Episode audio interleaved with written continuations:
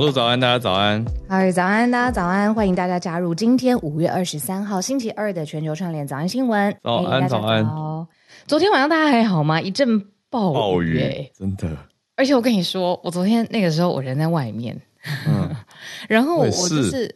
你也是吗？我遇到店家给我爱心伞，非常的感动。哦，然后我是我是嗯，在最后一个紧急关头，有最后一把伞出现在我的面前，我冲进一间超商，然后在我结账的那一秒钟，我的余光有瞄到，在我后面有排队嘛，是一个就是你有看过，就是如果他年纪非常非常大，他的脊脊椎几乎已经是很弯。很弯，然后九快到九十度，我真的觉得他的、嗯、他很他变得很矮，然后他身边全部都那杂物，嗯、然后我就想说不行，这些东西应该是他生活要用到的东西，然后我就把那个伞给他了，这样子，嗯、然后我就想说、那个，我就想说，嗯，雨应该一下就停了吧？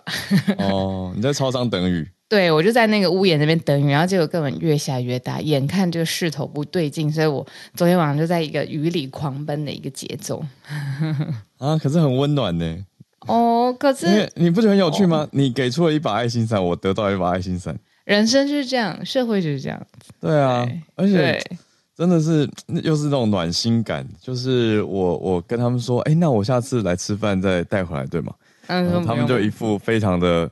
就说啊，没关系，我们都有准备，就爱心伞，就是可以。但是你如果不带回来也可以。他们 OK，这种愉悦感，我就觉得哦，这是一个社会温暖的象征，给你空间。对啊，我就觉得大家如果都都这样子愿意给予的话，就像你愿意把手上的伞给出去，然后自己多等一下，那那就会很好。那你知道我在那个嗯，我在等雨的时候啊，我就我就陷入了一个长长的思考。嗯。就是啊，我也跟可以跟你聊一下啦。就是这个，你说最近的事情吗？嗯，这不算是很新，但是我真的是昨天晚上我才看到，注意到，嗯，才注意到，然后才发现哇，我已经慢了一个星期了。其实也才一个礼拜，可是一个礼拜真的是翻的很快耶。对，一个礼拜已经很久了，好像是一个月一样的，我就觉得天哪，很 guilty。其实还没有很久啦，就我觉得是大概上个礼拜很热。很热门的议题，只是因为在接近周末的时候发生太多事情，no, 所以就盖掉的感觉。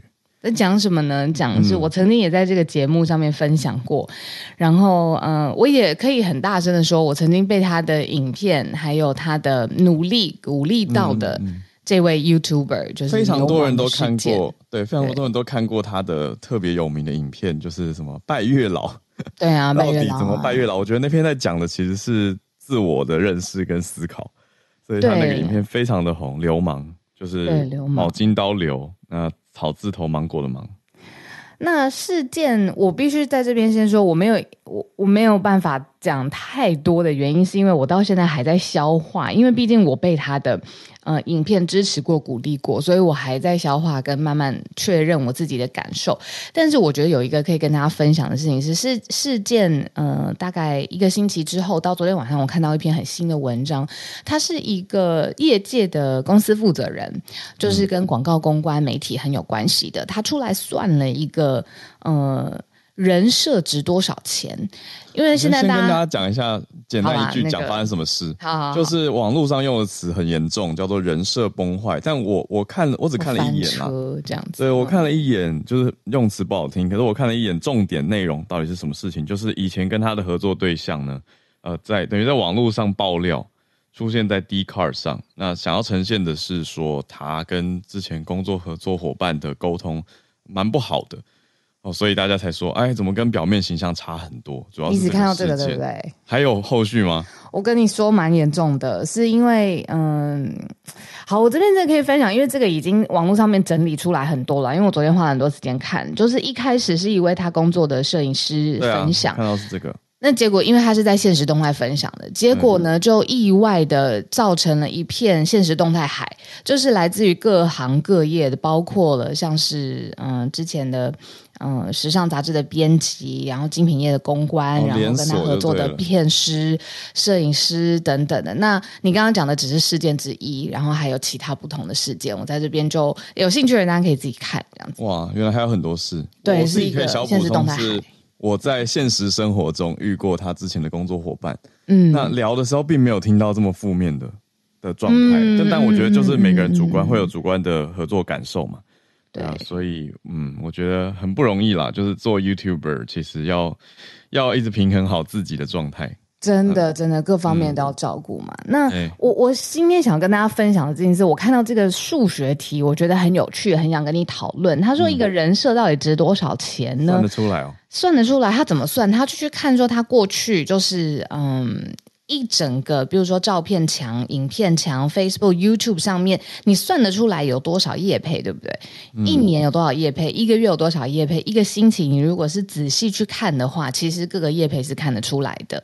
嗯、那这个呃，公关公司负责人或业界的负责人，他就去看他的在市场上面的价码大概值多少钱。那你这样子一换算，就换算出来说，一年其实他的年收入是多少？嗯、那他就。问说他，他就让大家去思考说，接下来的这大一线品牌是不是还是会用它？那它这个收入还是会维持，还是说这是因为这样子的人设？因为嗯，不论你是用什么形容词流变化了，所以他嗯，接下来这个钱就拿不到。那下面就有很多的。留言，例如说，有人说：“哎、欸，这个又不是签代言人，网红如果还是有影响力，嗯、那就算这是一一小时间的挫折，只要他公关或者是应对处理的很好，哎、欸，品牌不见得不用，因为他的实力还是在。比如说，我还是记得，呃，被感动的时候，哦、呃，这样子。如果这个这这个感情或这个连接还是连续的话，那这个不见得会是一个损失。嗯，对啊。所以我昨天就在想说，你看不同的。”不同的人，他站在不同的位置。这位公司负责人，他就用这个数字跟商业价值去算这个人设值多少钱。我觉得这个很酷，就是站在他的商业角度上面来看，是一个可以量化的东西。嗯，嗯，这样说的话，其实真的是可以啦。就是用如果机会成本嘛，就是本来可以得到的案子，预估案量跟跟经济价值，还有因为形象受损。而影响的这些掉的案子，还有脱去的粉丝，所谓脱粉，算下来是有经济价值的，这样这样可以理解。哎、嗯，但讲回来，我觉得就还是做人啊，就是回归到做人，无风不起浪。所以我觉得，虽然说每个人主观感受不同，可是我觉得大家还是，对不对？呃，知道怎么说，就是那个与人为善，待人以诚，对啊，很重要。嗯对，会跟大家一起分享的一个，呃，这这昨天我在暴雨的时候在 在看，哦，原来是可以这样子算一个。那我问你，早安新闻这个人设值多少钱？啊，不要这样算，算钱伤感情。真的伤感情，对呀、啊，你看我们都有这个余裕，没有不需要去算，哎，我们到底在厂商当中值多少钱的原因，就是因为大家不论是从你看呃 Premium、Premium Plus 或者是 VVIP 这样子的阶层上面给我们很多很多的支持，所以我们不用一天到晚敲破脑袋去想说，哎，我们到底在厂商心目当中值多少分量，不用去跟外面不熟悉的厂商去这样子证明自己。嗯，对啊，所以谢谢我们募资持续的在行进当中。没错，还需要大家的支持，拜托拜托大家。如果诶，昨天就是有呼吁有提醒，大家才会比较记得，因为就是大家忙，完全可以理解，所以还是希望大家可以参考跟支持我们的订阅方案哦，让节目可以有一个稳定的资金再继续往下走。对啊，你刚才。算那个经济价值的时候，我就心里想说，也要先有人愿意付啊。就是有一些很努力想要当网红的人，他做了很久还是都没有业配或代言，那那根本就是连这个都没有。对，对啊，所以前提也是要先有得到关注啊，那就是他过去努力做出作品，对，累积过来的经济报酬嘛。哎，这就是一个他的商业模式了。好，我们时间差不多，差不多，对啊，来。进今天的国际新闻的盘点啊，不过刚刚那个这是一个很有感的社群题啊，谢谢聊天室的大家。那我们今天的国际新闻盘点会先从跟台湾直接相关的题目开始哦。那也有一些东西可以补充给大家，是什么呢？World Health Assembly 就是世界卫生大会，也就是世界卫生组织每年会举办的大会，嗯，WHO 的大会哦。受到中方的压力，还有巴基斯坦。嗯对巴基斯坦，对两个国家带头反对，让台湾没办法参与这次的世界卫生大会，已经连续第七年连观察员都没办法当了。嗯、那我们之前的来宾江冠宇医师，呃，我有跟他连线，嗯、等一下也可以悄悄补充给大家。他人就在 WHO 的附近，在日内瓦那边。嗯、对，好，那等一下第二题是瓦格纳集团，就是我们最近常提到的这个佣兵集团，他放话了，说六月一号之前就要退出现在交战非常焦灼的巴赫姆特。那现在乌俄焦灼在巴赫姆特嘛，但是瓦格纳又这样子讲，那后续要怎么看？我们等一下还有一个新消息的补充，是俄国内部也出现了反动，俄国有呃准军事集团，俄国人打俄国人哦，所以乌俄战争有了一些新的变化。那第三题则是美国这边也是六月一号之前要解决的问题，就是举债上限，朝野正在协商，拜登跟麦卡锡在。会谈，那现在的结果如何？后续影响如何？我们来讲。那最后一题则是 Meta 违反了欧盟的资料规定，被罚了四百亿元，创下了新的纪录，也让很多人去比对之前我们常在讲的 TikTok 的资料，嗯的一些反思。我们等一下一起来聊，有十二亿欧元。先从台湾讲起吧，就是一个蛮无奈的消息。对，WHA。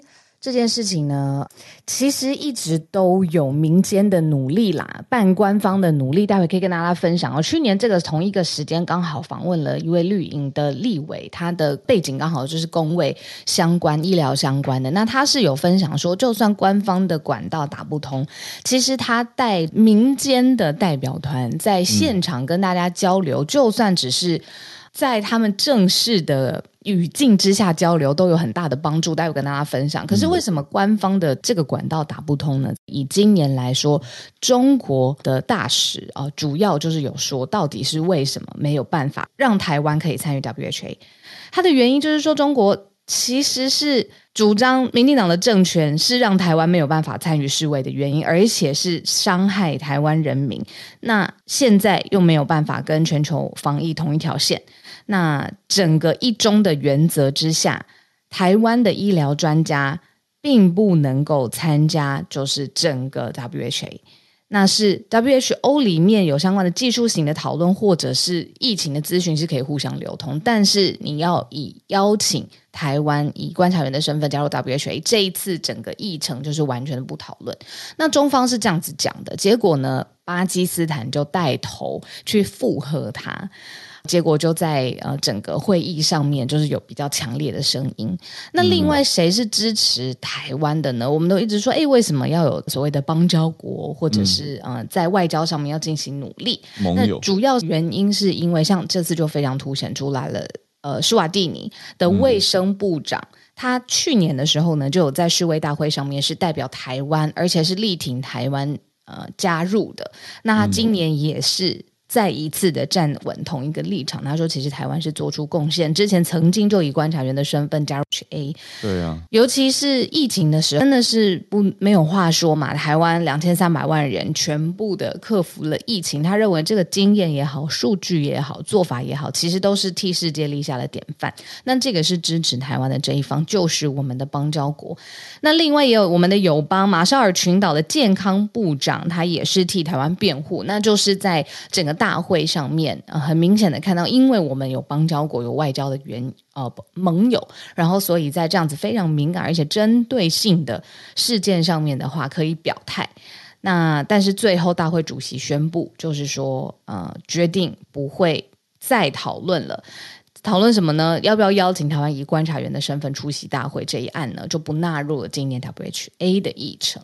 好，但是不论是 WHA 或是 WHO，就是官方的做法。打不动，其实就是自己的所谓民间交流团或是参访团。嗯、其实随团里面呢，不仅是有呃政策相关的，你说立法委员，呃相关的呃医疗工位带有数据，然后还有外交相关的专业的人员，通常都会在这个时候随团。那虽然不在正式的会议上面有。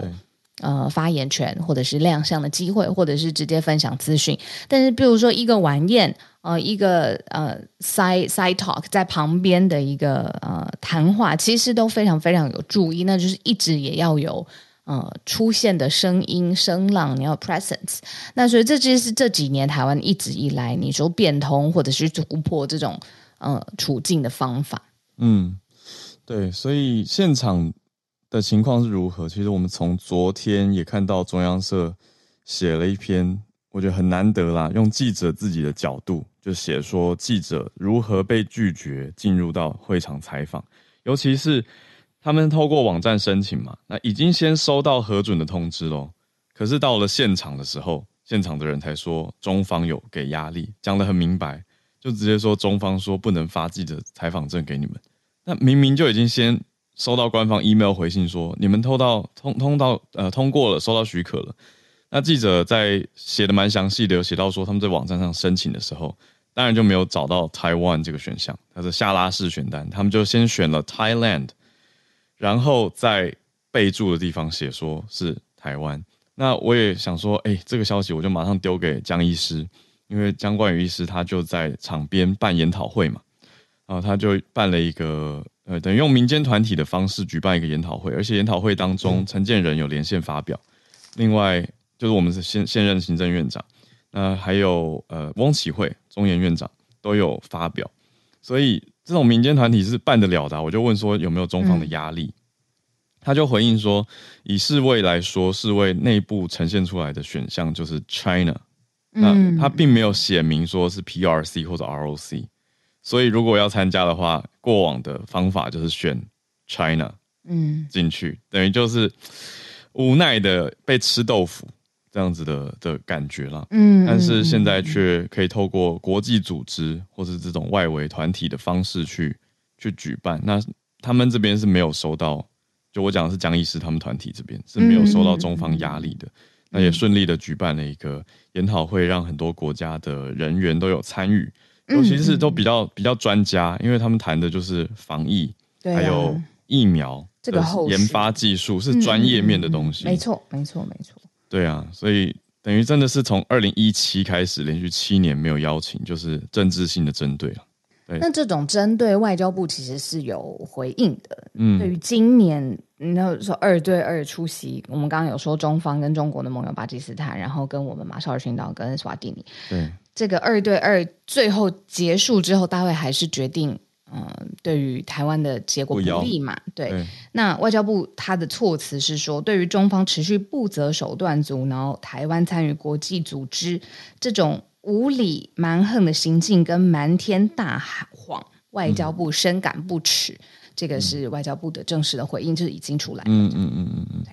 也补充一下，我们刚刚讲的那个史瓦蒂尼，在以前啦，其实近一阵子以前都讲史瓦季兰，那后来他们改名，改名字，嗯，嗯，所以现在就是史瓦蒂尼，就是史瓦蒂尼。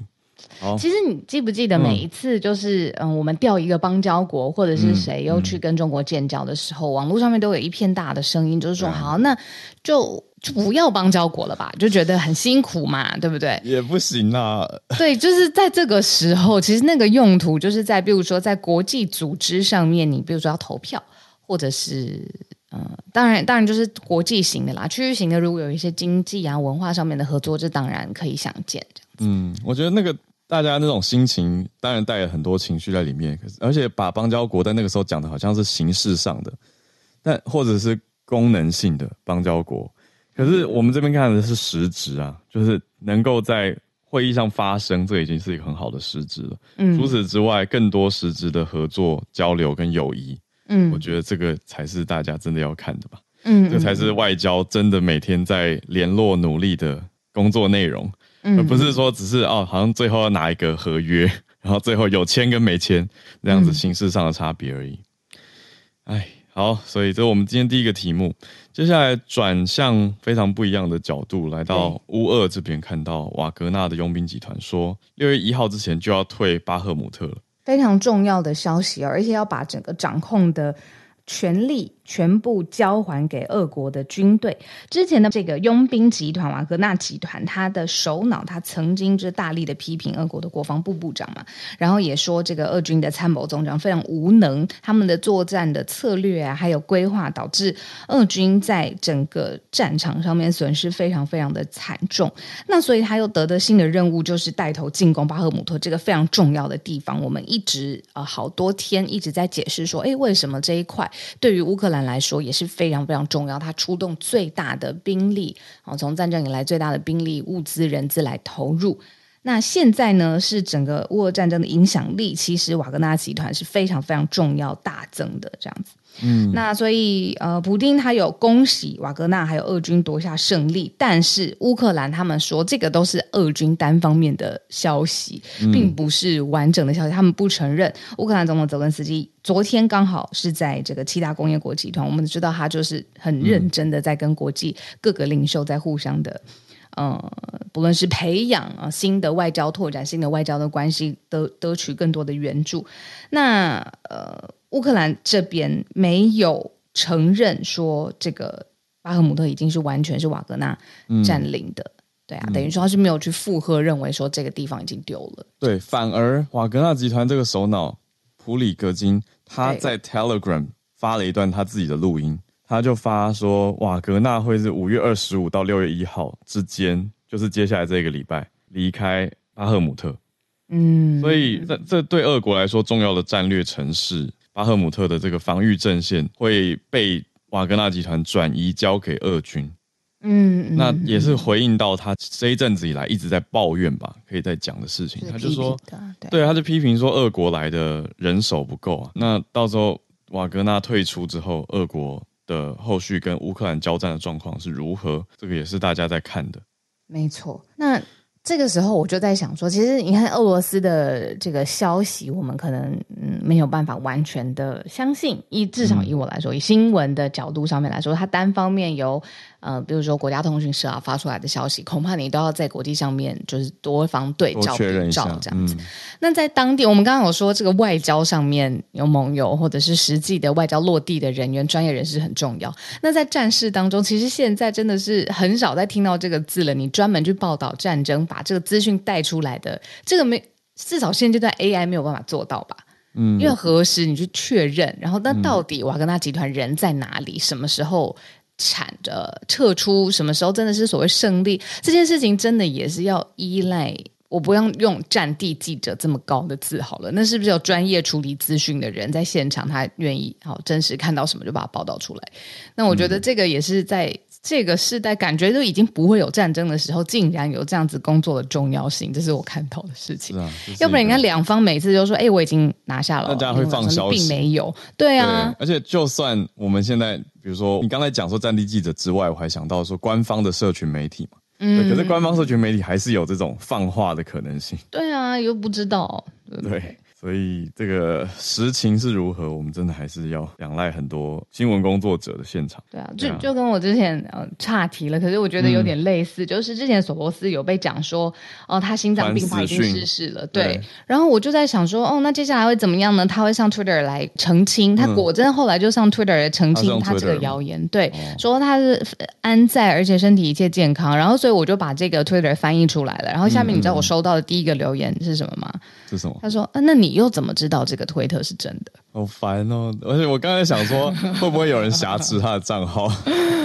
对，我无法知道这个文字背后的发、哦、发文者是谁。对啊，哎，这个怎么确认呢？打电话过去，啊、没有办法了。对啊，乌克兰那边战线不通。索罗斯啊，到底在不在？对、啊，真的是对啊，都忙线中。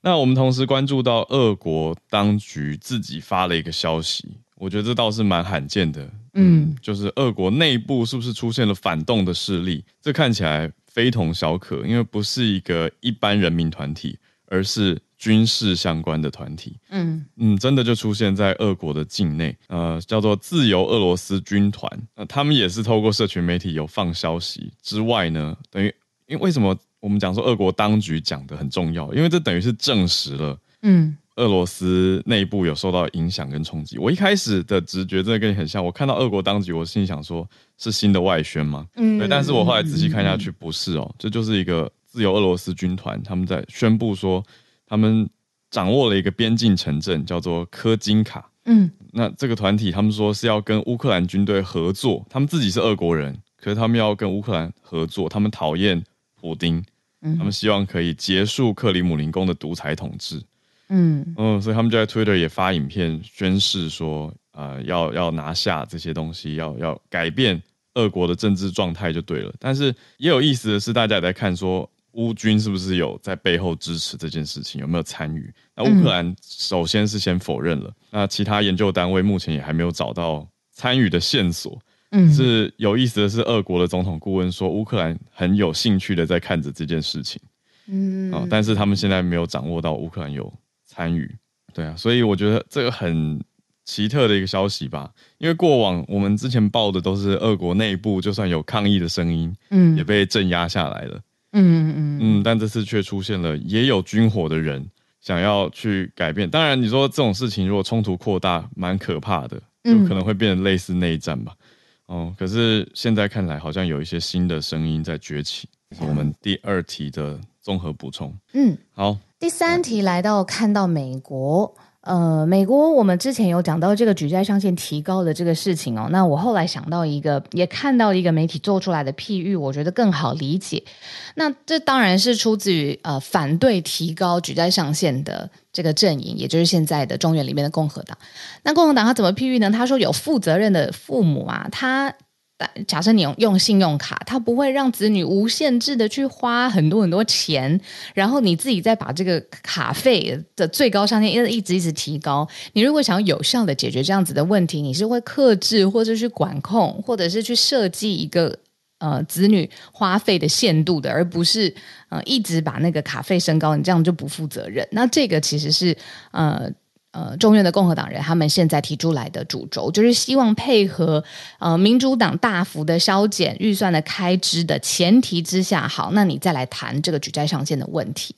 嗯、那这件事情是代表说，哎，其实有空间可以谈，只是说要怎么样控制，怎么样去把这个双方，比如说民主共和的双方的想法。拉拢在一起，所以这件事情非常重要嘛？重要到什么程度呢？拜登他原来是在 G7，他呃跟这个七大工业国集团一起工作开会，然后一起亮相，然后重点是也要在亚洲的行程，原来是在跟日本这边有很密切的来往跟相处的时候，他缩短了他的行程，直接回到了美国，跟现在的呃中院的 Isaiah McCarthy 一起来谈这个举债上限。嗯、那媒体各方面又有就是说，哎。可能电话上面有很好的进展，但是两人见面之后又没有进展。但是我们至少知道，就是说这件事情是已经 put on the table，大家一直在谈了。那 McCarthy 的意思就是说，希望在嗯国会当中，如果要真的通过，率领共和党去支持这个举债上限再提高，那你是要去大幅控制现在民主党的预算开支，然后去削减他的预算支出。那如果这样子的话，双方达成共识，那这个才有办法继续谈下去。嗯、所以这个就是对于美国现在举债上限的一个最新的进程。对，就卡在卡可以卡在共和党跟民主党的主张上了。嗯，就是共和党人说一定要明年财政支出要比今年低，说这是一条 red line，这是他们的算底线吗？红线。但是白宫这边却说要冻结明年的预算，那来跟共和党人谈，去交换，说支持对企业跟富裕美国人增税，等于就是用一种交换条件的方式，希望跟共和党沟通。可是共和党的代表麦卡锡他是拒绝这样子的想法，所以还在谈，嗯、还没有谈完。所以时间转眼就要到了哦，下个礼拜就会是六月一号那个债务违约的时间。嗯、那这个影响。当然会很大，所以大家也在看。因为真的，如果受到冲击的话，会影响的是全球经济的市场嘛，还有货币的汇率。嗯嗯，嗯，那台湾这么这么国际贸易的一个地方，当然也是会受到连带的冲击跟影响。嗯嗯嗯，所以大家都还在观察这一题，这个 debt ceiling，这个债的天花板，还在谈说到底有没有办法去往上拉高。好，那这是我们的第三题。今天最后一题来到欧盟，也是全球范围的影响。嗯，他罚 Meta 罚下去了、呃、，Facebook 的母公司，而且说他重复的。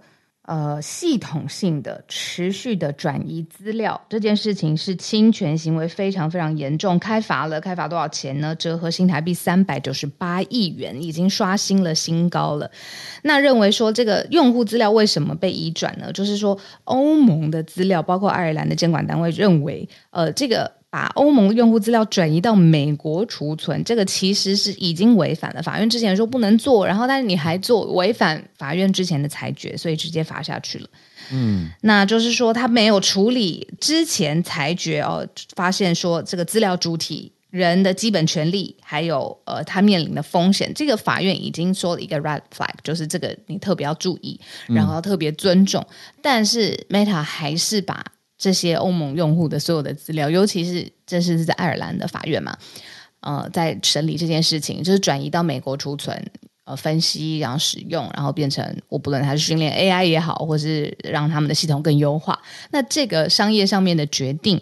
在欧盟的眼里，就是是一个严重的侵权行为，所以罚下了史上非常非常高的金额。刚刚说三百九十八亿台币。嗯，移到美国存这件事情，我我一直在想这个严重性，因为我总觉得好像罚那么重，可是没有讲到更细节的，怎么真正侵权嘛？因为移对你说资料转移，对，然后难、道说有后续的窃盗存取，还是恶意利用吗？比较关注、这个，我比较在意这个，对，嗯、对。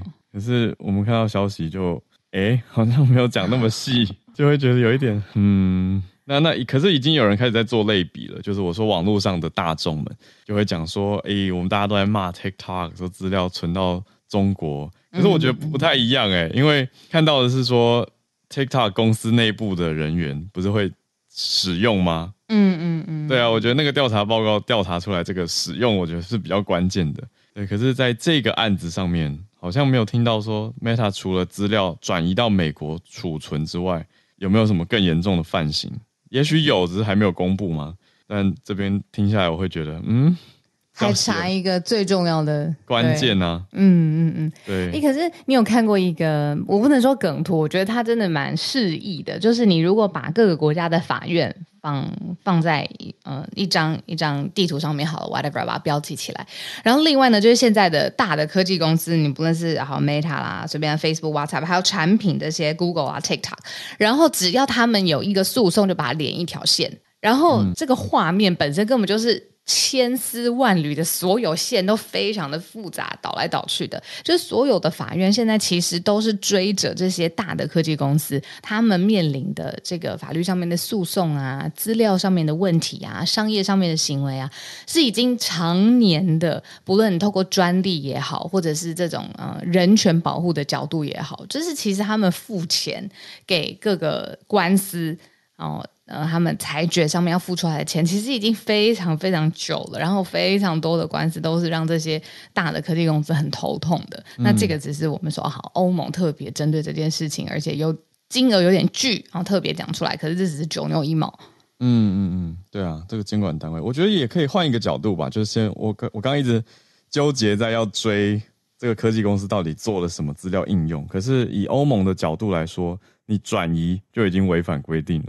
呃，所以才是用这个爱尔兰监管单位去做的宣布，他们就是说，Meta 是把欧盟用户的资料转移到美国，那这个是违反了法院之前的判决，他们主要主轴重点放在这边，对啊，那连带的，如果这是一个判例的话，那照理来说，其他科技公司也要遵守才对，所以有可能会再看到后续的相关判例哦。嗯嗯，我觉得这个可以看到的是说，欧盟有多严格要求这件事情了。那我们是不是也可以思考一下，可以这么严格要求？那那好像是一件好事啊，因为能够严格的话，是保护一个地方的人民资料，至少比较安全嘛。那如果我们也可以用这个方式要求的话，我们可不可以做得到？这倒好像可以思考，也许有点难啦，对，可是还是可以去试试看嘛，就会是一个角度。好，好，我的我的一些个人想法。好，那我们今天的四个题目，没错。准备进到全球串联的时间，我们先看到上台的是朱小汉。朱小汉早安，早安早安，小鹿早安。你在哪儿啊？呃，我现在在美国了，嗯，两个礼拜前回来的。啊，我是说，感觉在户外有吗？嗯啊、呃，因为现在我们正在下大暴风雨，所以哦，也在下大暴风雨。哦，对对对，这个。对我们佛罗里达一到这个季节，这个啊，这个 Howard 应该很清楚啊，经常就无缘无故突然下一场无名大雨。嗯，啊，补充一 补充一下，就是关于自由俄罗斯军团的部分，那他们首先都是俄罗斯，嗯、对，对他们首先都是俄罗斯公民，不过是在乌克兰境内的时候组建的，就是从去年战争开始。那成员就是这个，包括原先一些已经脱离俄罗斯的一些俄罗斯公民，以及在战争当中被乌克兰军队俘虏但是加入的这个之前的俄罗斯的士兵。那他们是在大概十二个小时之前从乌克兰境内进入到这个贝尔格罗德的这个大区，然后呃，刚才提到的那座被攻占的城市，其实就是。位于乌克兰和俄罗斯的边境上，是在俄罗斯的境内。那这一支自由俄罗斯军团的人数啊，虽然说它是用了这个军团，但它其实人数应该不多啊，大概也只有一个营的规模，也就是大概一千人左这个战斗人员啊。但是他们是配备了武装直升机，还有这个装甲车啊，比较强大的武装力量啊，并且现在已经是在别尔哥罗德造成了不小的冲击。那俄罗斯方面，别尔哥罗德已经发布了紧急状态令啊，以及在该地区要紧急征兵。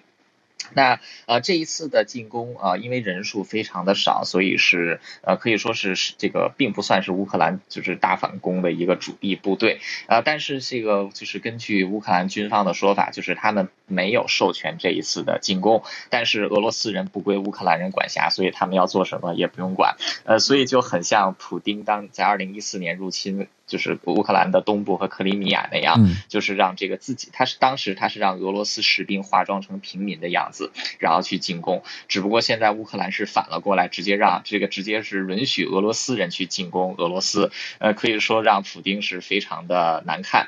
那另外针对此一事件，在网络上也出现了大量的迷因，呃，比如说说这个啊、呃，这个不是入侵，而是乌克兰在俄罗斯境内进行的特别军事行动，目的是为了。保保护俄罗斯民众不被俄罗斯纳粹所迫害啊，然后说这个乌克兰入侵俄罗斯是被逼的，是不得已而为，因为主要是因为俄罗斯西扩啊，这个威胁到他的国家安全。另外还有这个乌克兰，就是乌克兰有一个这个属半官方性质的就网络军队，他们在上面还发布了一些非常有意思的消息，比如说这个乌克兰决定在比尔哥罗德地区举行公投啊，让该地区加入乌克兰，而且据说投票率已经达到了百分之。就是达到了一百零四趴啊，而且基本上都是赞成票，呃，所以。整体事件现在看起来讲非常有戏剧性啊，然后在网络迷晕的加持之下，就是也算是变成了一个喜剧。呃，但是很有可能只是乌克兰要单纯的就是让普京难堪，或者说是为了接下来更大规模的反攻做准备。因为攻入俄罗斯本土，俄罗斯的边防军队不堪一击啊，让这个自由俄罗斯军团深入腹地那么远。呃，所以俄军接下来如果要是从战场上抽调兵力来保卫本土的话，那接下来。对乌克兰的反攻，那可以说是十分有利的啊。另外，根据 BBC 的报道，现在双方仍然是在比尔哥罗德境内激战。呃，具体的这个控制的情况，还有就是双方交战的规模，呃，外界现在能获得的资讯还比较少啊。但是这个对于俄罗斯来说，可谓是一个巨大的耻辱，因为这个是自第二次世界大战以来，俄罗斯的本土第一次被外国军队入侵。嗯，不过它不是入侵，它是特别军事行动。嗯，好的。嗯，然后另外最后要补充一下，就是比尔格罗德自古以来就是乌克兰神圣不可分割的领土，所以他们早日回归祖国啊，也是十分重要的。嗯，就是这样、呃。自古以来就是神圣不可分割。I know，哎哎，好了，但但但对啊，文字游戏特别军事行动。嗯，哦，谢谢朱小汉的补充，让大家更了解呃这个城市这边发生了什么事情。嗯，好。我刚刚听到一个新的，就是这个战争在一个迷因跟梗图世代诞生了。不能说诞生这个战争啊，哦、就是说以前你分析战争都已经够辛苦了，现在还有迷因跟梗图用，你要拐一个梗，拐一个弯形式去呈现。对对对对，嗯，对啊，这个是也是很独有的特色啊。的确啦，就社群网络嘛，嗯，而且人手一机的时代，嗯嗯，然后现在 P 图又容易，对。就每个人几乎都有梗图制作能力，要讲的话，嗯、还真的是用梗图模板啊，你套这个乌克兰或者是泽连斯基或者是普丁的脸上去，超简单，两、嗯、秒钟搞定。越讲越觉得恐怖，因为以后用 AI 做梗图也是做得到的，甚至可以大批一一秒给你十张。对啊，说再枯手一点啊、哦！天啊，枯手这么老的字，就是各种 各种势力会较劲。对啊，目前我们还算是在 AI 前期时代嘛，可以这样讲嘛。嗯，对，接下来会怎么样？再继续看。来，我们继续来连线，来到马来西亚跟记者 Benjamin Benjamin 连线。Howard 早，小鹿早，早安，早安，早安。就是马来西亚的这个内政部在两个礼拜前到了全国的 Swatch 的专卖店哦，去查禁充公了，也就扣押的意思，扣押了这个 Swatch 最近推出的这个 Pride 系列手表，就是彩虹表。那内政部的说法是说，因为这个手表哦，宣扬 LGBTQ 就性少数群体，那在马来西亚其实呃是禁止 LGBTQ 的，所以他们怀疑这个 Swatch 的系列手表是在宣扬这个性少数，然后来充公它。那 Swatch 的 CEO Nick 昨天有发布声明哦，强烈对马来西亚内政部的做法感到强烈的不满，然后就讽刺到说，那马来西亚政府是不是也要把天空的这个彩虹也一起来查禁或者充公？就是呃扣押的意思，就很讽刺。其实这个已经不是马来西亚发生第一次这样的事情哦。其实，在二零一九年的时候，服装品牌 H&M 有推出一个宣扬同志群体的这个 Love for All 的一个衣服，那当时也引起了一些轰动。那其实 H&M 过后有发布声明说，这件衣服在马来西亚是不会公开发售的。那这次的这个 Swatch 是因为推出了过后，才在这个内政部的发现下。才被查禁，因为为什么就内政部会发现？是因为最近马来西亚在 Coldplay，就是英国的这个摇滚乐团 Coldplay 在马来西亚开唱，那就是演唱会。那也有我们的这些政党，有一个伊斯兰党，就是说这个 Coldplay 是宣扬这个性少数群体。那这个性少数群体 LGBTQ 的这个话题，就在社交媒体引起很大的这个讨论。那内政部的官员就看到这一系列的贴文过后，在巡线发现到 Swatch 有在售卖呃彩虹的手表的啊？怎么会从 Coldplay 那边连过来？因为你知道，就是推特上面有一些热门标签哦，就是它那些热门标签可以去追踪到，就刚好有人就是他可能这个手 Swatch 还有标签 Pride 呀、啊，然后一些关键字，那就连线就被发现了，对对，有点无妄之灾的感觉。我会这样说，是因为我的感觉啦。因为 Swatch 它推出这个手表 Price 系列，它并不是针对单一市场，对吧？对对对对，其实它的 CEO 也有说到说，其实他们的公司哦，就是创创立品牌以来哦，都是宣扬这个创新啦，还有多元文化的精神呐。所以其实也不是特定来宣扬这个 LGBTQ 的呃这个理念的。嗯，所以这是他们的一个 collection，这一个手表系列啦。对，是骄傲系列 Pride Collection，但是在马来西亚，对啊，还谢谢你的补充整理。一九年已经 H&M 发生过一次。那这一题在马来西亚当地大家的这个评论跟想法是怎么样的啊？就是说讨论声量高吗？蛮高的，因为昨天一爆出来过后，就各大的新闻媒体都在报道了。因为其实 Swatch 在马来西亚是蛮受欢迎，之前 Swatch 有推出了一系列的这个星球表嘛，其实也是在马来西亚造成了一呃。对对对对，就造成排队嘛，全就是马来西亚也有排队，所以其实 Swatch 品牌在马来西亚算是蛮受欢迎的。嗯嗯嗯嗯。可是是不是不同的社群对于这个题目的反应会很不一样？会吗？就是比较保守的群体。嗯、对，把保守群体认为政府这样做是对的，可是其实对于华裔来说，这种就是可能会。影响到外资，就觉得这样子的话，会不会影响到其他的？大家想的是钱。对对对对对，大家想要、哦、商业上的影响，嗯，商业上面的影响。嗯嗯嗯，很实际。哦，谢谢 Benjamin 补充不同群体的当地反应。因为我要谢谢 Benjamin，、嗯、因为你上呃，你很早之前就加入了很大方的贡献，你的在当地所见所闻嘛。当时比如说不论是法院上面的判决，还是现在马来西亚最热点的议题，其实 Benjamin 一直启发我，就是我们节目其实是有很很很棒的连接度，这个我是很自豪的。那像 Benjamin 这样子的人，我觉得我们真应该去多多去开发，然后去把它笼络到我们的节目里面来。对啊，然后 Benjamin 到时候就可以跟大家分享说，哦，他怎么挑题目的啊？他是呃在现场看到给我们的临场感是怎么做到的？这样子。嗯嗯嗯。对啊，谢谢你。谢谢。那我们再来连线到东京的听友翠翠。翠翠早，嗨，早安，小乐早安，夜间有听到小乐声音很开心。嗨，翠翠，嗨，好。好，那个一样也算是一些新闻的衍生，就之前不是新闻在炒那个暗黑打工，就是呃把你的那个身份证骗走，然后就叫你去做做一些犯罪的事情。好，嗯、那这个的话呢，基本上嗯、呃，日本他们就统计去年就是所谓的特殊诈骗的损失金额大概高达三百七十亿日元左右，那它比去年是多增加了八十八亿日元，大概是百分之三十几嘛。哦、那对，那其中呢，嗯、呃，我刚刚讲为什么讲这个暗黑打工，是因为。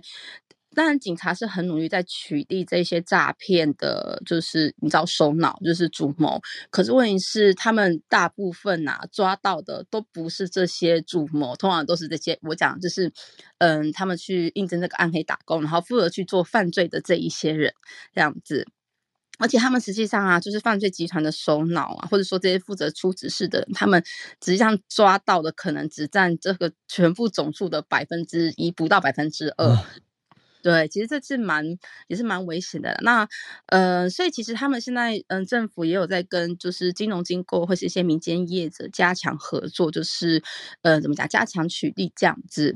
好，嗯、可是呢，这样听起来好像暗黑打工是蛮可怕。可是我仔细看一下，其实所谓的诈骗里面啊，在日本其实呃，第一名就是说占百分之五，哎，不，百分之百百分之五十以上的诈骗是那个我们在日本叫做 ole ole saki，它就是。我啦我啦诈欺，就是他就是，也、嗯、就是一打电话就说，哎、欸，是我啦是我啦，就是类似他就是嗯熟人熟人，或者就是那个。他的儿子或是老公都会这样子做，嗯嗯嗯，是我是我这样子，对对对，好，那这个诈骗是占总数的一半，那另外呃大概有九千七百件，然后接下来就是诈欺，嗯。接下来就是退税的诈骗，就是说，哎，你这个税金啊可以退税，然后你要把你的你的资料，就是，嗯，就是汇到哪里之类的。另外一个的话，还有就是所谓的虚拟请求，就是虚拟就是怎么，就是说，呃，你有一笔账单，你还没有付钱，然后请你就是汇款到哪里哪里去之类的。嗯、对，那呃，除了这个以外呢，其实 NHK 他们有甚至就是因为其实最近还有一种诈欺，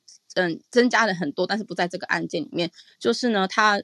就是他，你可能就是在用一些网站或干嘛的时候，会有个信件说，哎，你的嗯电脑受到病毒攻击，哦、然后呢。如果有对对，如果你有需要什么帮助的话，请打这个电话。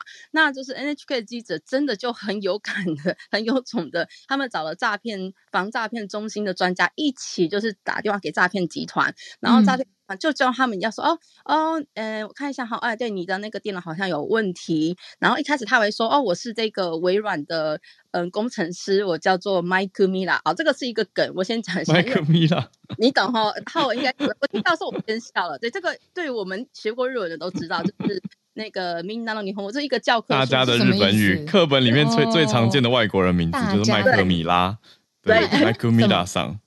米拉、哦、就是一个外国人的英文名字，这是一个外国人的的日文名，对日文发音。然后我听看到这个，我先笑了。好，然后他就说：“哦，OK，哎，我是这个微软的员工。”然后就是他有跟他的工作证，但是他们有实际去查查证过，就是其实没有这个人存在。然后这个员工就是请他们先呢 download 一个软体，然后就是对方就通过这个软体远端操控起这一个就是记者的电脑，这样就说：“哎，你有就是哦，对，你的电脑有病毒啊，然后可能会造成你公司的困扰啊。”然后就开始。嗯，最后就是说，嗯，OK，这个维修费可能是嗯三万到九万之间，然后就去超商买那个 Google 的那个点数卡，而且他还会跟你说，你在买的时候千万不要跟那个店员说你的你为什么要买，你要说哦，我是拿来送朋友的，因为他就是怕就是被发现这样子，嗯，怕被阻止。对对，然后最后当然这个记者就是没有买，那对方而且他把电话切掉，然后对方就很生气，打电话过来说，你干嘛切掉？你是有什么鬼吗？然后对方就开始这假倒过来生气，然后对方就故意去操作这个记者的电脑，就是让他开始想起就是那个警铃，然后呢用那个记者的电脑，因为他已经远端操控他的电脑，对不对？他已经掌握电脑了。对，因为我刚刚说啊，他已经先叫那个记者先。要下载一个软体，所以他就可以做进行远端操控，就是对端操控这件事情。对，然后正面他很生气，所以就是我说那个诈骗集团的很生气，所以就是用那个这个记者的相机直接拍下记者的样子，威胁他说：“你知道你这样已经造成大家的困扰了吗？我要把你的照片就是投稿到。”去然后让你就是丢脸这样子，那后面就是让他又让他的那个记者的电脑就是警铃，就是发出那种警告声，就是让让人家制造恐慌这样子。嗯、当然最后面就是因为基本上采访就会到这边，因为对方已经开始生气了，所以他们就是切掉电话。但是这些操作全部都是在那个反诈骗专家在旁边指导之下进行的。嗯、那专家是说，当你们今天在看到有这种什么，你的电脑已经收到收到病毒的时候呢，不要做的事情就是不要打电话，这样就好了。嗯、因为当你打电话之后，你又下载了这个呃，就是所谓的远端操作软体之后呢，你可能就会开始进入恐慌。对，那、嗯、看到的时候我是觉得这蛮有趣的啦，就是跟大家分享一下，因为其实这种网络诈骗其实也是层出不穷，那还有电话诈骗也是，可能大家还是要小心一下。嗯，好，那我的分享。谢谢翠翠，我觉得是很特别的宣导诶，因为听了就觉得触目惊心。可是，一般大众看了就知道，哇，原来对方是这样操作的，所以就会了解，那也会避免吧。而且这种分类，我觉得更容易会记得，就是哦，这就是印象会很深刻。对，哦，这就是翠翠分享过的其中一个类型，这样子。嗯，对啊，对啊，就是要你下载软体、接电打电话过去，是我是我这种，对对，还要去买什么点数卡。而且还要要你偷偷摸摸、鬼鬼祟祟的，因为怕你被人家阻止或发现诈骗。嗯，对，这这这些，我觉得各国的各种手法伎俩都有一些相似性，所以大家听了也是增加一些警惕吧。对，警戒提高。嗯，对啊，没错。嗯，那我们今天最后连线是世雄。对啊，老师好。Hello，嗨，Hello，王世雄老师，早安。哎，我发现其实我没有举手要发言，你可能刚好按到。真的假的？我刚刚就在想，因为我感觉，因为世雄，因为这个是之前的，是不是？他没有特别，他没有特别写他的分享标题。好，没有关系。这个传艺金曲奖是之前的，对吧？应该是，就是呃，我们之前有得制作的传艺奖。好吧，那既然讲到金曲奖，都已经来了，是不是？科普一下金曲奖的小知识好了。哦，好，很需要。因为金曲奖呃，今年呃，据我所知，传艺类金曲奖应该在五月二号的时候已经报名截止。那通常金曲奖都会是在。呃，如果没有疫情影响的话，都是在八月的呃左右，就是会进行颁奖。嗯，那从一九八九年开始，就是今年是第三十四届。大家可能呃在古老的那个时代的记忆中，应该记得金曲奖当初是有分流行类跟非流行音乐类这样子。所以每次在呃金曲奖颁奖的时候，其实常常会觉得好像时间有那么一点点冗长，特别是可能。呃，前一个奖项才在颁一个非常知名的艺人的奖项的时候，然后一个奖项呃是一个非流行音乐类的时候，呃，整个观众的呃情绪或反应都会有差别。嗯、所以呢，后来就是在我记得应该是在二零二二二零零二年的时候，其实就开始不断的在讨论要不要将呃金曲奖的流行类跟呃非流行类做分家这样。嗯，那终于到了二零。呃，一二年的时候，就是呃，政府的行政组织有一些改革，然后成立了文化部，才正式的开始面对这个议题。那在二零一四年的时候，就是正式将呃非流行音乐类的部分呢，就是移交到了国立的传艺中心，然后呃，并且取名叫做传艺金曲奖。那呃，从此呢，金曲奖的流行类跟传艺类呢，就正式的分家。所以目前现在呃。金曲奖就会分成两个不同的呃颁奖典礼跟时间。那同时呢，其实呃我们乐团其实曾经在二零零八年跟二零一二年的时候有得过金曲奖。那另外在二零一六年的时候也再拿到了金曲奖。大家会知道哦，这个因为二零一四年的时候改制之后，所以我们其实现在手上拥有的四座金曲奖，呃是长得不一样的。哦，对，那就是流行类的呢，还是大家呃所习惯习惯看到的那个对那个奖杯？那传艺金曲奖后来因为移到了传艺中心举办之后，他们另外也有呃单独独立的不同的传艺金曲的奖杯了。哦，嗯，如此，所以有四座，嗯、呃，四座里面有有两种款式，各两座。对，然后特别的是在二零一一二年到一四年之间。金曲奖，呃，还有跟台湾流园合作，所以其中有三届的那个呃金曲讲座是琉璃琉璃的吗？对，所以我们我们家里头也有一座是琉璃的讲讲座。我记得印象很深刻，那一年五月天上台颁奖的时候，因为那个琉璃讲座一敲即碎，他们好像在舞台上敲碎了五个啊。有这件事情，我现在没有关注到。大大家可以去调一下影片，可能可以看到五月天在呃台上呃击碎金曲讲座的画面。好，好，好辛苦，我想到琉璃师傅的心都碎了。所以每次地震的时候，我们都会很小心，赶快去看一下，保护他们讲座有没有掉下来。对，嗯。谢谢世雄老师谢谢这个的补充跟 介绍，让大家更认识我们自己的金曲奖。对，世雄老师是拉纤人团队的重要推手，嗯、我记得啊，啊。对啊，老师每次上来分享，我都很喜欢呢。嗯，对，好久没有听的声音。对，对啊，所以今天其实是刚好误误打误撞，是吧？对，我突然好突然看听到我的名字被。叫点名，想说是怎么了？怎么了？因为我看到你就是举手了，然后就说哇，好久没有分享了，赶快邀请上来，这样。好，很高兴再次跟二位谈话。谢谢，谢谢黄世雄老师。今天时间刚好也到一段落啦，嗯、那特别谢谢朱小汉、Benjamin、翠翠还有师兄老师，然后也谢谢大家。今天我们四题的盘点，还有今天我们啊、呃、特别也在把。呃，募资的资讯，也希望大家可以跟我们有更深连接的资讯，也会放在 Podcast 的资讯栏，大家有空的时候可以去看看不同的分级的制度。对，恳请大家支持我们。那我们就明天继续来努力连线啦。明天的小预告就是 SMC 早科学，Sine 还在纽约长岛，他要跟我们做很特别的连线报道，所以明天的 SMC 早科学应该不太一样哦。那我们一起来期待一下明天礼拜三的串联，嗯、一样早上八点准时跟大家连线。明天见，大家拜拜，拜拜。